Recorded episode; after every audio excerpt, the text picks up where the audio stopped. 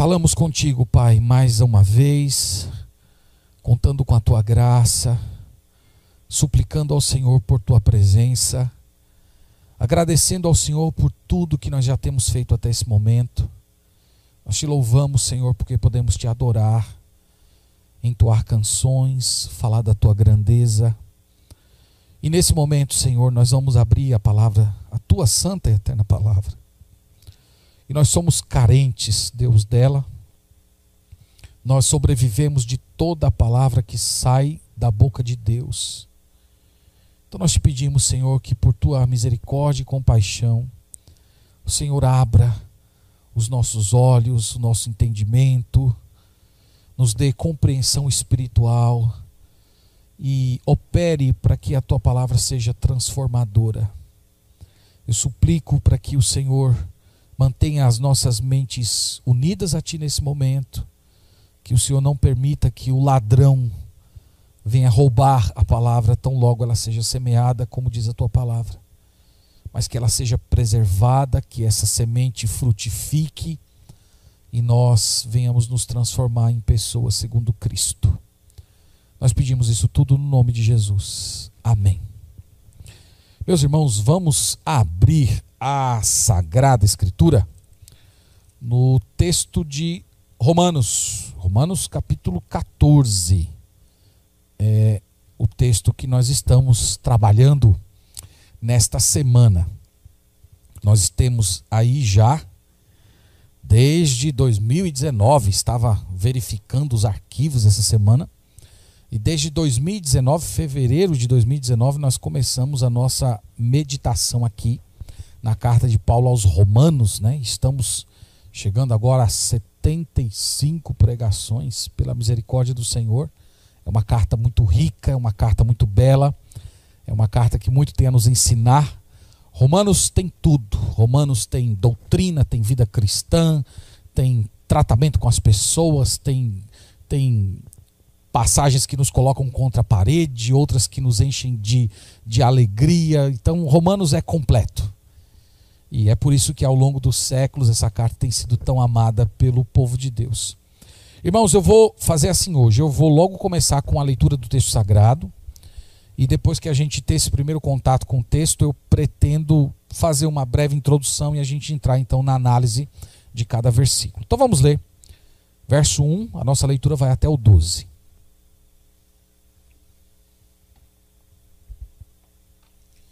Então, Romanos 14, verso 1. Acolhei ao que é débil na fé, não porém para discutir opiniões.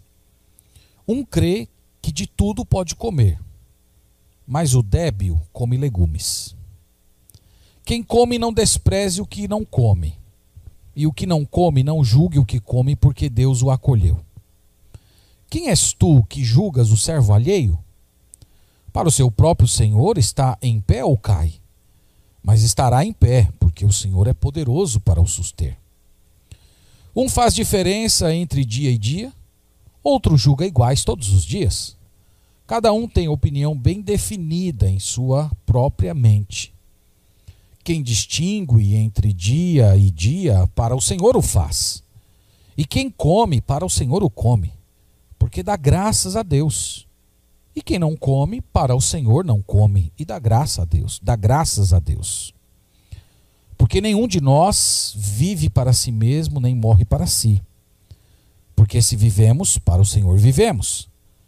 Se morremos, para o Senhor morreremos, morremos. Quer, pois, vivamos ou morramos, somos do Senhor.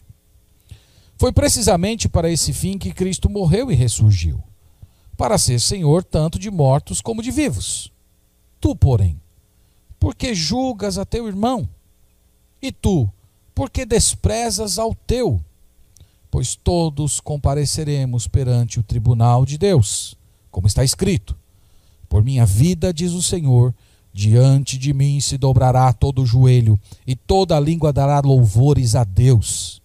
Assim, pois, cada um de nós dará contas de si mesmo a Deus. Amém. E graças a Deus por Sua palavra.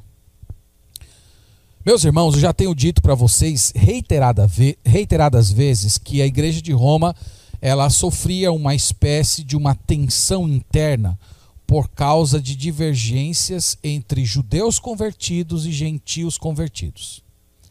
Boa parte dos judeus convertidos mantinham certos costumes da lei de Moisés, como por exemplo a circuncisão, a guarda do sábado e de outros dias sagrados, como Pentecostes, a festa do tabernáculo, é, a Páscoa. Eles entendiam que essas práticas elas tinham de ser mantidas rigorosamente, tal qual a aliança mosaica prescrevia. Do outro lado, haviam os cristãos gentios e poderíamos incluir também uns poucos judeus. Esses entendiam que a lei de Moisés caducou com o Senhor Jesus Cristo, que o nosso Senhor cumpriu perfeitamente a lei de Moisés em nosso lugar, portanto, os cristãos estão desobrigados de todos esses aspectos da lei. Ao contrário, eles têm liberdade em Cristo para comer o que quiser, eles não têm a necessidade de guardar nenhum dia como sendo sacralizado, já que eles recebiam todos os dias como sendo do Senhor. E essa questão, irmãos, ela foi muito séria na igreja primitiva. Na verdade, foi a, a, o primeiro grande risco que a igreja enfrentou na história. Em Atos capítulo 15, nós temos um concílio que foi convocado apenas para deliberar a respeito desse assunto, sobre o modo como os gentios deveriam ser acolhidos na igreja.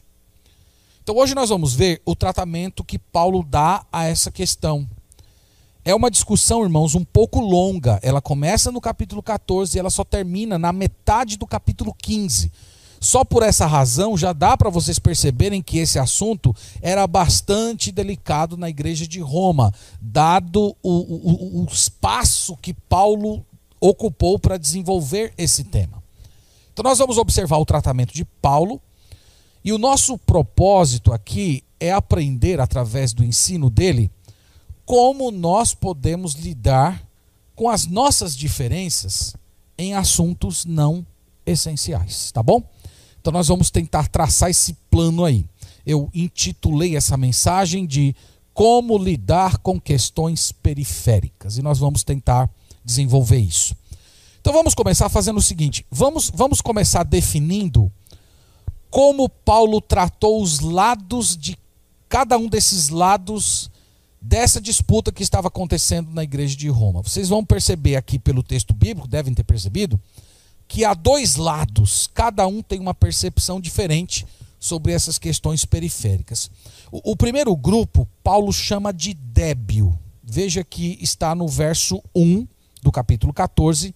Ele diz: Acolhei ao que é débil na fé para você não ficar com uma ideia errada dessas pessoas, imaginando que elas tinham algum problema cognitivo, no, vers... no capítulo 15, verso 1, ele explica o que ele quer dizer com débil. Ele diz: Ora, nós que somos fortes, devemos suportar as debilidades dos fracos e não agradar-nos a nós mesmos. Então veja que no capítulo 14, verso 1, ele chama de débeis, e no capítulo 15, verso 1, ele chama de fracos, tá? Então daqui para frente nós vamos utilizar essa terminologia, definindo essas pessoas como fracas. E, e quem eram esses fracos? O, o que é que eles faziam? Bom, eu já disse para os irmãos que os fracos aqui na fala de Paulo eram os judeus convertidos que defendiam a necessidade de continuar obedecendo a lei de Moisés. Eles faziam, por exemplo, aquela distinção entre animais puros e impuros, muito comum no Antigo Testamento. Eles também faziam a guarda de certos dias como sendo consagrados. Você pode ver isso no capítulo, no versículo 5, na, na primeira parte dele, ele diz assim: um faz diferença entre dia e dia. Então, quem faz essa diferenciação entre o sábado e os outros seis dias? Quem faz a diferenciação entre o dia da Páscoa e os demais dias? São esses que Paulo chama de fracos. Eles, eles evitavam comer qualquer tipo de comida que tivesse alguma conexão, mesmo de longe, com alguma prática idólatra, e como eles se preservavam da, da cultura romana, que era uma cultura muito, muito pervertida do ponto de vista espiritual, na qual muitas das coisas que eram consumidas e compradas no mercado eram consagradas antes aos deuses, aos demônios que eles adoravam. Então, no verso 2, Paulo diz mais ou menos como é que essas pessoas se resguardavam. Eles faziam o seguinte: um crê que de tudo pode comer, mas o débil come legumes. Então, esses que Paulo chama de fraco, eles haviam desenvolvido uma dieta apenas de legumes. Então, é, é, muito provável, irmãos, que eles estivessem aqui imitando o exemplo de Daniel. Você já deve lembrar lá da história de Daniel, capítulo 1, em que ele foi colocado diante de todas as iguarias de Nabucodonosor e ele tomou uma resolução. O texto sagrado diz: E resolveu Daniel firmemente não se contaminar com as iguarias do rei. Então é, é possível que eles estivessem emprestando o, o, o, movimento de Daniel no Antigo Testamento e, e tomando aquilo como sendo o princípio pelo qual eles deveriam viver em Roma. Eles deveriam se abster completamente daqueles alimentos e adotar uma dieta muito restrita. Então Paulo chama esses de débeis, como eu disse. Paulo os chama, os chama de fracos. E o segundo grupo? Qual era o segundo grupo dessa disputa? Bom, esse primeiro, esse segundo grupo, Paulo chama de fortes. No capítulo 15, verso 1, ora, nós que somos fortes. Veja que Paulo ele se incluía nesse grupo de pessoas que ele identifica aqui como fortes. Quem eram os fortes? Bom, na fala de Paulo, os fortes incluíam alguns judeus, não muitos, mas alguns judeus que se sentiam livres da lei de Moisés, como o próprio apóstolo Paulo e majoritariamente incluía os gentios convertidos. E o que, que eles faziam? Nós lemos aqui no verso. Eles comiam de tudo. Verso 3. Quem come não despreze o que não come, e o que não come não julgue o que come. Então, eles comiam de tudo. Veja, eles não comiam tudo, viu, irmãos? Eles comiam de tudo. Então, tome cuidado com isso aí. Eles também tratavam todos os dias como sendo iguais. Verso 5. Um faz diferença entre dia e dia, outro julga iguais todos os dias. Então, quem era esse grupo que julgava que todos os dias eram iguais? Esses aqui que o apóstolo Paulo se chama de fortes. Eles entendiam que não estavam mais debaixo do jugo de Moisés, irmãos e que por causa disso eles se sentiam livres em Cristo para comer de tudo e acolher todos os dias da semana como sendo dias do Senhor. No caso do apóstolo Paulo, a gente vê esse comportamento dele aqui ao longo do Novo Testamento. Paulo, quando estava com um grupo de judeus que seguia aquela dieta de Moisés, ou melhor, aquela dieta do Antigo Testamento e a dieta de Daniel ao pé da letra, ele simplesmente sentava com aquelas pessoas, comia salada, comia cenoura, tomava água dele, ele não tinha nenhum problema. E do outro lado, quando ele estava entre é, judeus que já tinham uma certa maturidade espiritual e entre os irmãos gentios, ele não via também nenhum problema comer aquela bela picanha assada de porco. Ele não via problema com isso. Esses eram os fortes. E por que eles eram fortes? A explicação é simples. Porque esse grupo de irmãos havia compreendido que a salvação e a santificação deles não dependia desse tipo de coisa o, o, andar deles com Deus, a vida piedosa deles com Deus, não tinha nada a ver com o tipo de dieta com a qual você se alimenta durante o seu dia. Mas a questão, irmãos, é que esses dois grupos eles estavam em conflito dentro da igreja. Os irmãos que ele chama aqui de fracos, eles mantendo aqueles escrúpulos do Antigo Testamento, eles acabavam julgando aqueles que não mantinham os escrúpulos talvez chamando eles de libertinos, provavelmente chamando eles de imprudentes. E do outro lado, os irmãos, que também aqui por Paulo são chamados de fortes, eles também já estavam meio ressentidos com essa situação, tratando eles como legalistas, desprezando eles, como Paulo diz aqui no texto. Então, esse clima de rivalidade entre esses dois grupos estava ameaçando a unidade da igreja. No primeiro século, meus irmãos, a, a ceia do Senhor, ela era celebrada no contexto de uma festa chamada ágape. Em Judas é chamado de fraternidades. Então, nessa festa, cada crente trazia um alimento da sua casa e se fazia aquela mesa com alimentos diversos. Eles se sentavam, eles tomavam aquela refeição juntos e essa refeição era encerrada com a ceia do Senhor. Agora você imagina na igreja de Roma. Vem lá o judeu trazendo suas cenouras, suas batatas e a sua água. E vem o cristão gentil trazendo aquele leitãozinho lindo, maravilhoso, assado, bem temperado, e trazendo lá a sua jarra de vinho que seja. Então, como é que, como é que seria o ágape? A última coisa que seria era uma festa do amor. Seria um momento de rivalidade, seria um, um momento de tristeza, é, seria um momento, irmãos, de ressentimento. Não haveria comunhão cristã ali. E é por isso que o apóstolo Paulo está tratando dessa sessão aqui.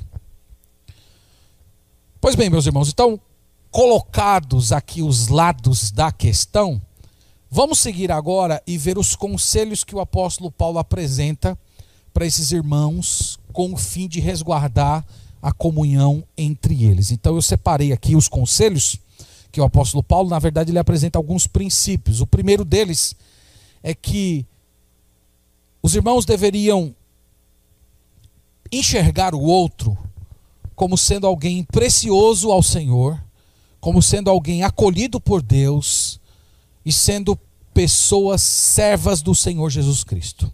Nós vamos ver isso do, do verso 1 ao verso 4. No verso 1 ele diz assim: Acolhei ao que é débil na fé. Ele está falando aqui com os fortes, lembra? Os fortes precisam acolher. Acolher aqui significa você receber o irmão sem nenhum tipo de reserva. No, no verso 3, ainda falando com os fortes, ele diz: quem come, não despreze o que não come. Então, qual deve ser a sua postura com o irmão fraco, com o irmão que mantém os escrúpulos do Antigo Testamento? Acolha essa pessoa, receba essa pessoa, não fique desprezando. A palavra desprezando aqui significa tratar como se não tivesse valor nenhum. Não faça isso. Não, não receba essas pessoas dessa forma. Então, no verso 1 ele diz: acolher o que é o débil na fé, não, porém, para discutir opiniões. Isso é, você deve acolher, você não deve julgar e você deve receber aquela pessoa sem ficar criando fortes discussões em torno das, das diferenças sem aquela postura militante de quem se sente superior, quase que vocacionado para mudar a cabeça do outro. Ele diz: não faça isso. Lembre-se, verso 2, ele diz: Um crê que tudo pode comer, mas o débil come legumes. Então, Paulo está falando aqui que é comum dentro do ambiente da igreja as pessoas terem visões diferentes a respeito de certos assuntos. A, palavra crer aqui tem a ver com isso, tem a ver com convicção. Então as pessoas são diferentes mesmo. Dentro da igreja nós encontramos pessoas de posturas diferentes e eles desenvolveram essas convicções. Então a exortação de Paulo é: respeite essas convicções, acolham esses irmãos, não despreze esses irmãos e não fiquem discutindo assuntos periféricos. E para o irmão fraco? Olha o que ele diz para o irmão fraco, verso 3. Quem come não despreze o que não come. Agora, falando ao fraco, ele diz: E o que não come, não julgue o que come, porque Deus o acolheu. Então, o judeu que mantinha todos aqueles escrúpulos do Antigo Testamento, como ele deveria olhar para o seu irmão gentil que tem uma dieta livre? Ele diz: você não pode julgá-lo. Você, você tem que entender que aquele irmão, com as suas convicções, ele foi acolhido por Deus. Em outras palavras, se Deus recebe aquele irmão, se Deus acolhe aquele irmão, por que você está agindo como quem não acolhe? Você não tem o direito de fazer isso. No verso 4, ele, ele acrescenta dizendo: Quem és tu que julgas o servo alheio. Quando ele fala servo alheio, é para dizer que esses esses gentios que tinham dieta livre, eles eram servos de Deus. Eles estavam na presença do Deus único. Portanto, só Deus é que tinha o direito de julgá-lo, julgá-los. Esse judeu não teria esse direito. Ele continua no verso 4 dizendo: para o seu próprio Senhor, está em pé ou cai, mas estará em pé porque o Senhor é poderoso para o suster. Então está dizendo, é o Senhor que sustenta ele, é o Senhor que mantém ele de pé, é, é Deus que está usando o seu poder para fortalecer aquele irmão. Então, irmãos, o, o argumento aqui é mais ou menos Paulo dizendo assim: você está julgando como caído uma pessoa que está sendo mantida de pé pela palavra de Deus. E você não tem o direito de fazer isso. Então, sintetizando aqui, irmãos, as exortações, Paulo está simplesmente dizendo que dentro da igreja de Roma precisava acontecer uma conversão no olhar deles. Eles tinham que mudar o modo de olhar para o irmão diferente. O irmão que come de tudo, ele, deveria educar a sua mente para perceber o irmão que come apenas legumes como alguém precioso para Deus, alguém que merece ser acolhido. E fazendo isso, ele ia receber esse irmão sem reservas e ficar fugindo de discussões inúteis. E do outro lado, o irmão que come apenas legumes, ele, ele deveria olhar para o que come de tudo como alguém que foi acolhido por Deus, como alguém que é sustentado pelo Senhor, e, e a partir dessa nova mentalidade, ele não iria mais julgar o irmão. Portanto, esse é o conselho. Vocês notaram que são conselhos para ambos os lados da questão. Um não deveria julgar, o outro não deveria desprezar, o outro deveria acolher e o outro deveria suspender qualquer tipo de tratamento inferiorizado. Muito bem, esse é o primeiro conselho. O segundo, Paulo vai dizer assim que eles deveriam olhar para o irmão diferente como alguém que sinceramente deseja e agrada a Deus. Ele diz isso no verso 5 e 6. Um faz diferença entre dia e dia, outro julga iguais todos os dias. Cada um tem a opinião bem definida em sua própria mente. Quem distingue entre dia e dia, para o Senhor o faz e quem come, para o Senhor o come, porque dá graças a Deus. E quem não come, para o Senhor não come, e dá graças a Deus. Então, no versículo 5, ele diz assim: que é comum os cristãos divergirem. Os cristãos, no caso aqui, divergem em matéria de dias, sagrados ou não sagrados, de alimentos lícitos e ilícitos, eles, eles fazem isso, mas ele diz assim: cada um que tem a sua opinião bem definida na mente. Irmãos, isso é uma coisa muito importante. Ele está falando é, que essas questões são de foro íntimo, essas questões são questões internas. Essas questões elas, elas pertencem ao, ao, ao, ao departamento da alma que trata da comunhão do indivíduo com o Senhor. Então nós não devemos estar mexendo nessas questões que dizem respeito à alma. Então veja, irmãos, que uma das coisas que Paulo está falando aqui é que essas questões elas já que são de foro íntimo, elas devem permanecer na alma. O problema é que eles estavam pegando todas essas coisas e trazendo para dentro da igreja e transformando isso em um veículo de, de discussão e distinção. Então Paulo diz: tenha a sua opinião bem definida na mente. Agora ele faz um, um, uma explicação. Que aqueles que comem, eles comem para o Senhor e dão graças ao Senhor. E aqueles que não comem, eles se abstêm por causa do Senhor e eles dão graças ao Senhor por isso. Então isso é algo que eles têm em comum. Eles estão fazendo o que estão fazendo para a glória do Senhor e eles estão fazendo isso com gratidão de coração. Então, meus irmãos, esse era o ponto que eles tinham em comum.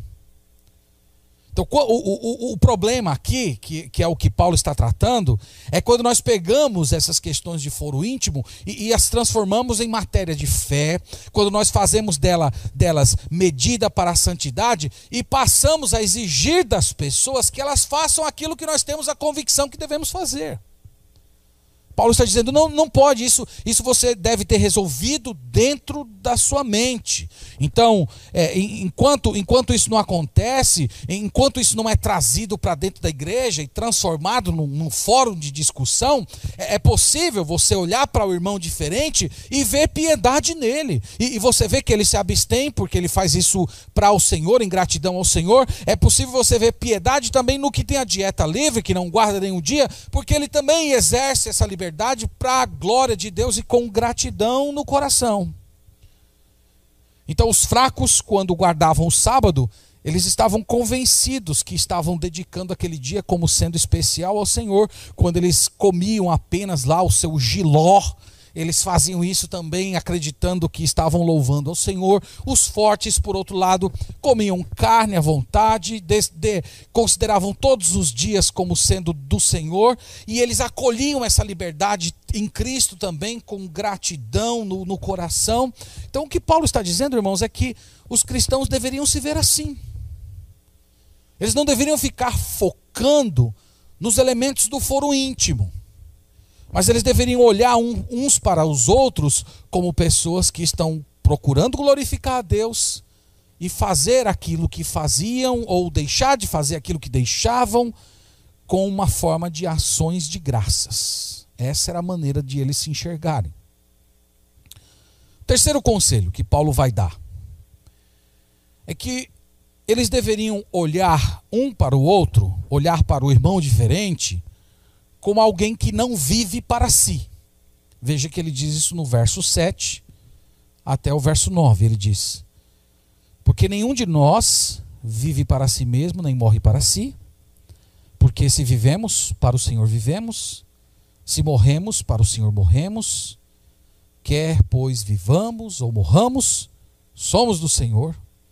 Foi precisamente para esse fim que Cristo morreu e ressurgiu para ser Senhor tanto de mortos como de vivos. Então, qual é o conselho aqui? Qual é a instrução, o princípio que Paulo traz para esses irmãos? Que eles deveriam olhar uns para os outros como pessoas que não vivem para si. Fracos e fortes não vivem para si. Fracos e fortes vivem e morrem para o Senhor Jesus Cristo. A razão pela qual, irmãos, nós queremos agradar a Deus em tudo, seja comendo, bebendo ou fazendo qualquer outra coisa, é que Jesus Cristo morreu e ressuscitou para ser Senhor tanto de mortos como de vivos. Esse é o argumento dele. A razão da nossa vida é o Senhor Jesus Cristo. Nós, exigimos, nós existimos para honrá-lo, agradá-lo, tanto nessa vida quanto na morte, porque Ele é Senhor de quem está vivo e Ele é Senhor de quem morreu também. Então Ele tem o senhorio sobre a vida de todos e nós devemos nos enxergar assim. Nós devemos olhar para os irmãos diferentes e ver naquela pessoa, com os seus acertos e seus erros, pessoas que estão vivendo para o Senhor. Esse é o, o, o o terceiro argumento de Paulo. O quarto, dos versos 10 a 12, é que fracos e fortes serão julgados no tribunal de Deus. Ele diz assim: Tu, porém, porque julgas a teu irmão? Lembra, meus irmãos, quem é que ficava julgando? Era o fraco, o que ele chama aqui de fraco. O fraco ficava acusando o irmão que tinha uma dieta livre não guardava nenhum dia. Continuando o verso, ele diz: E tu, porque desprezas o teu? Quem é que desprezava aqui? Era o irmão forte. Então, o irmão forte tratava aquelas pessoas como sendo pessoas de sem, sem valor. Então, Paulo faz essa pergunta e depois introduz uma explicação. Pois todos compareceremos perante o tribunal de Deus, como está escrito por minha vida, diz o Senhor, diante de mim se dobrará todo joelho e toda língua dará louvores a Deus. Então, por que, que eles não podiam julgar? Por que, que eles não podiam desprezar uns aos outros? Paulo diz aqui: porque quem julga é Deus. Deus é o Senhor. Ele cita aqui, irmãos, o texto de Isaías capítulo 45, verso 23 dizendo que Deus é o único que tem o direito, por natureza, de estar sentado no trono. E quando nós julgamos o nosso irmão, quando nós desprezamos o nosso irmão, é como se nós estivéssemos tentando tomar, usurpar o lugar de Cristo e ao mesmo tempo antecipar o dia do julgamento. Paulo está dizendo para você suspender isso, para você sair dessa posição. Ele está afirmando aqui que o tribunal de Deus será a ocasião na qual essas questões de consciência, essas questões não essenciais, essas questões de foro íntimo estarão debaixo do escrutínio de Deus. Será ali, e tão somente ali. Não são nas minhas conversas, não são nas minhas tratativas, não são nas minhas argumentações. Isso pertence apenas ao Senhor. E ele fecha toda essa argumentação dizendo no verso 12: Assim, pois, cada um de nós dará contas de si mesmo. Veja a ênfase aqui. Você dará conta de si, você não dará conta do seu irmão. Você dará conta daquilo que você tem na sua consciência e não da consciência do seu irmão. Cada um dará conta de si mesmo. E essa é a maneira, irmãos, de nós vivermos dentro da igreja, é essa maneira pela qual nós lidamos com diferenças em questões não essenciais, em questões periféricas. Pois bem, exposto o texto, eu quero passar aqui agora, irmãos, para algumas reflexões finais e, e, e algumas aplicações para a gente tentar trazer esse texto um pouquinho mais de perto para a nossa, nossa realidade. Eu quero começar dizendo o seguinte: que no vocabulário teológico existe uma expressão que diz o seguinte: questões adiáforas. O, o, o, vocábulo, o vocábulo adiáforo significa secundário, acessório. E na teologia, irmãos, é uma expressão usada para falar de certos assuntos que, embora tenham a sua importância, não fazem parte dos elementos essenciais da fé cristã. São questões de consciência, questões de liberdade cristã, questões de foro íntimo, que não afetam a salvação nem a vida de santidade. Veja, eu estou tentando aqui fazer as devidas distinções para vocês não ficarem pensando que nós estamos falando de uma completa libertinagem. Questões relacionadas à santificação e à salvação são absolutamente sérias e nós não abrimos mão delas. Mas há um outro volume de situações, de convicções que não interferem nessas duas questões centrais da fé. E essas questões são chamadas de adiáforas. Paulo está dizendo aqui que nesses assuntos periféricos, adiáforos, nós podemos respeitosamente divergir. E essas divergências, elas ocorrem por vários motivos. Elas ocorrem, às vezes, por causa da nossa formação, elas ocorrem por causa da nossa experiência de vida cristã, ou às vezes pela falta de um esclarecimento mais profundo, ou pelo direcionamento que você obteve na sua criação. Vários são os motivos. Mas o ponto aqui, irmãos, é que nessas questões não essenciais, ou nas questões adiáforas, nós precisamos acolher os irmãos. Nós precisamos recebê-los, amá-los, nós temos que olhar para essas pessoas e procurar nelas sinais da obra e da operação do Espírito Santo. É isso que Paulo está dizendo aqui. Quando ele diz assim: olhe para o seu irmão como alguém que vive para o Senhor e dá graças. Em outras palavras, é procure nos seus irmãos os, os sinais de piedade.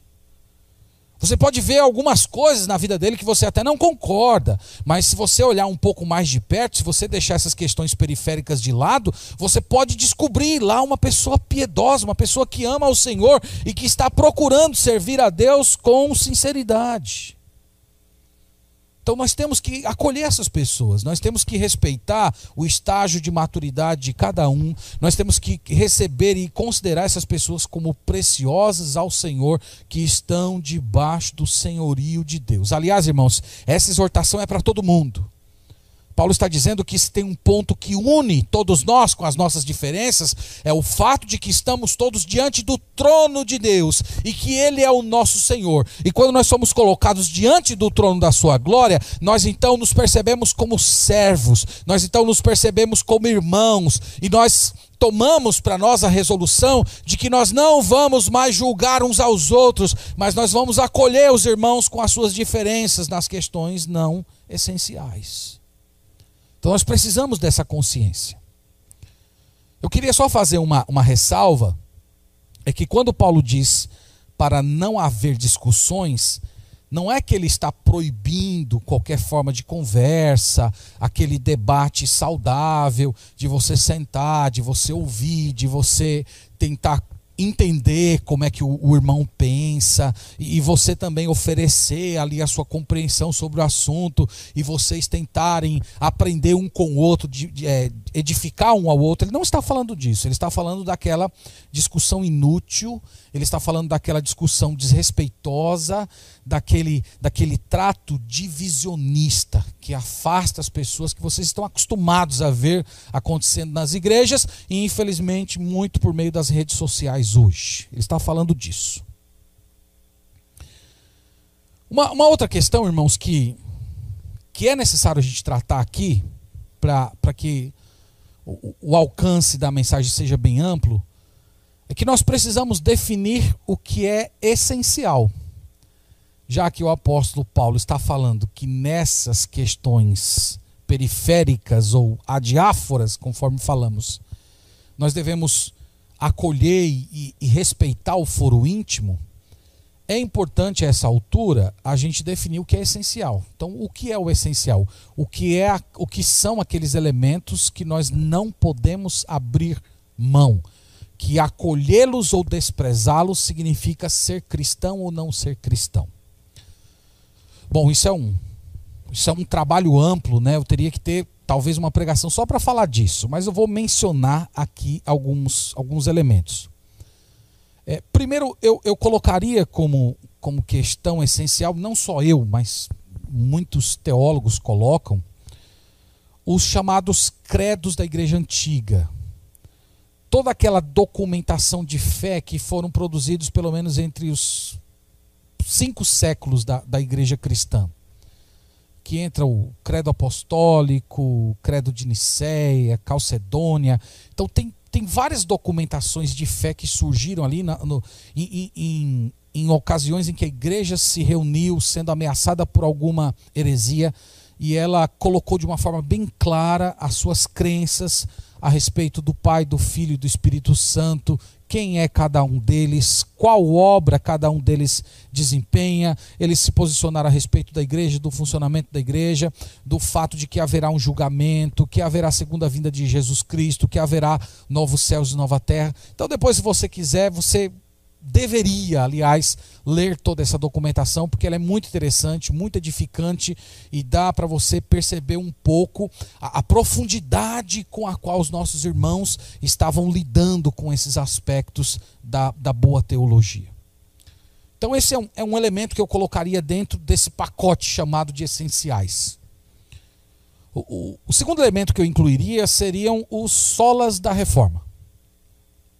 Lembra que os solas da, da reforma são aquelas declarações que sintetizam crenças importantes daquela geração. Então tem o sola escritura, somente a escritura. Então somente a escritura era para dizer que a palavra de Deus é autoridade. A autoridade não é a tradição, a autoridade não são os concílios, a autoridade final de regra de fé e prática é a Bíblia. Esse foi o primeiro grito da chamada reforma protestante. O segundo é o solos Cristo, somente Cristo, isto é, a salvação não chega por meio do Senhor Jesus, não chega por meio de igreja, não chega por nenhum meio de, de, de nenhum tipo de sacerdócio externo, mas exclusivamente através de Cristo. Somente a fé. Então, não é por obras, não é por algo que você faz, mas é simplesmente você crendo de todo o seu coração que a morte de Cristo foi um pagamento pelos seus pecados. Somente a graça, isto é, não é pelo seu mérito, não é pelo mérito dos santos que já partiram, não é pelo mérito de qualquer pessoa que tenha existido nesse mundo, mas é pelos méritos de Cristo, e isso nos chega gratuitamente. E tudo isso é resumido em somente a glória pertence a Deus. E por que esses solas são importantes, irmãos, esses cinco solas? Porque eles resumem o Evangelho. Eles são o Evangelho. E nós não podemos abrir mão dessa mensagem básica. Mais perto aqui da gente, século XX, nós temos os elementos do fundamentalismo. O fundamentalismo foi aquele movimento que se levantou nos Estados Unidos, ali, final do 19, início do século 20, para se opor ao chamado liberalismo teológico. Inclusive, os batistas regulares, eles são descendentes desse movimento. E o que, que eles entenderam que era essencial? A inspiração, a inerrância e a infalibilidade da Bíblia. A divindade do Senhor Jesus Cristo o seu nascimento virginal com todos os milagres da Bíblia, a morte de Jesus como sendo um pagamento pelos nossos pecados, a sua ressurreição literal e o fato de que um dia ele voltará. Então esses elementos, eles fazem parte do essencial. Esses elementos eles são indiscutíveis. Esses elementos eles precisam fazer parte da identidade da igreja. A igreja quando abre mão desses elementos, ela já começou a se desviar. E eles também fazem parte da nossa matéria de fé mais simples. São a partir desses elementos que nós definimos quem é irmão e quem não é irmão. Outro elemento que, poderiam, que poderia ser colocado dentro dessa questão essencial são os elementos do culto. A Bíblia prescreve os elementos que devem fazer parte do culto. E aqui muita gente se atrapalha por não fazer uma distinção entre o que são princípios de culto e o que são circunstâncias de culto. Princípios de culto são eternos. Circunstâncias de culto fica a cargo da sabedoria da igreja. Então, o que é um princípio de culto, por exemplo? Louvar. Na igreja tem que ter música, na igreja tem que ter louvor. Agora, precisa ter coral? Isso é circunstância de culto. Precisa ter um grupo de louvor, ou deve ter aquele dirigente, a moda antiga. Isso é circunstância de culto. Deve ter instrumentos clássicos ou instrumentos mais populares. Isso também é circunstâncias de culto. E essas coisas, irmãos, ficam ao, ao, bom senso e à sabedoria da igreja. Mas os elementos do culto, que são louvor, pregação das escrituras, leitura das escrituras, comunhão, celebração da ceia, celebração do, do, do, batismo, esses elementos, a pregação da palavra, especialmente, todas essas questões fazem parte do culto e nós não podemos abrir mão delas. Então, essas coisas compõem o um essencial. As outras, como eu disse, eu precisava de mais tempo, eu precisaria ainda falar um pouco mais sobre questões denominacionais, que está num, num outro patamar Questões denominacionais são importantes, mas elas não são definitivas para a fé cristã como as essenciais o são. Mas o ponto aqui, irmãos, da nossa, da nossa meditação hoje é que nós devemos ter sabedoria para lidar com as questões periféricas, com as questões adiáfras. E eu queria terminar falando com você que tem sido militante nessas questões que tem feito da, da sua vida cristã uma espécie de cavalo de guerra para questões periféricas. Ouça aqui o conselho do apóstolo Paulo. Acolha os seus irmãos. Pare de discutir, pare de julgar, pare de desprezar. Acolha, receba essas pessoas. Lembre-se que essas discussões desnecessárias, elas ferem a comunhão. Essa era a preocupação do apóstolo Paulo. Elas, elas acabam produzindo fissuras desnecessárias no corpo de Cristo.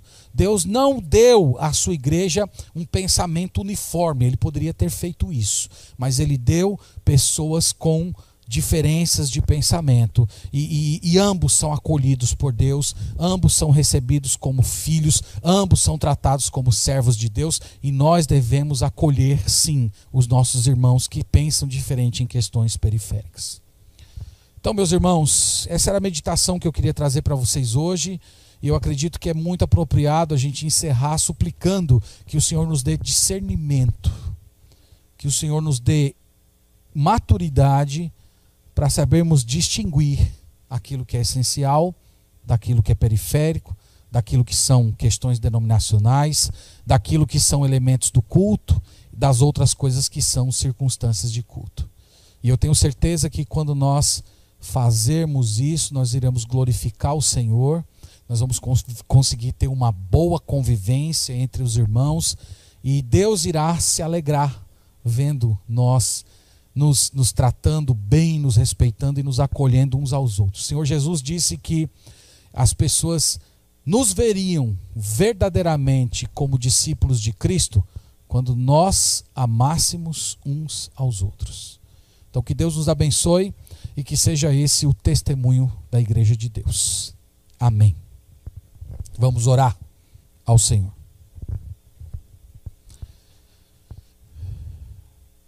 Te louvamos, Senhor, te agradecemos por tua palavra, te agradecemos muito por esse momento de meditação. Nós reconhecemos, Senhor, que por vezes nós somos intolerantes em questões periféricas, em questões que não são centrais. E nós te pedimos, Senhor, perdão por todas as vezes que adotamos uma postura militante nessas questões de foro íntimo. Ao mesmo tempo, pedimos que o Senhor nos dê uma santa ousadia de batalharmos pela fé de mantermos e sustentar aqueles elementos essenciais da fé cristã, sem abrir mão deles, lutando por eles, pela manutenção de cada um deles, que nós também nos gloriemos em cada um deles e admiremos essa herança que recebemos e sejamos capazes de entregar isso à próxima geração.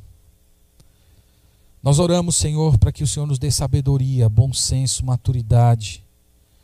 Que o Senhor tenha compaixão daqueles que são fracos, que muitas vezes vivem escravizados a regras que o Senhor não estabeleceu.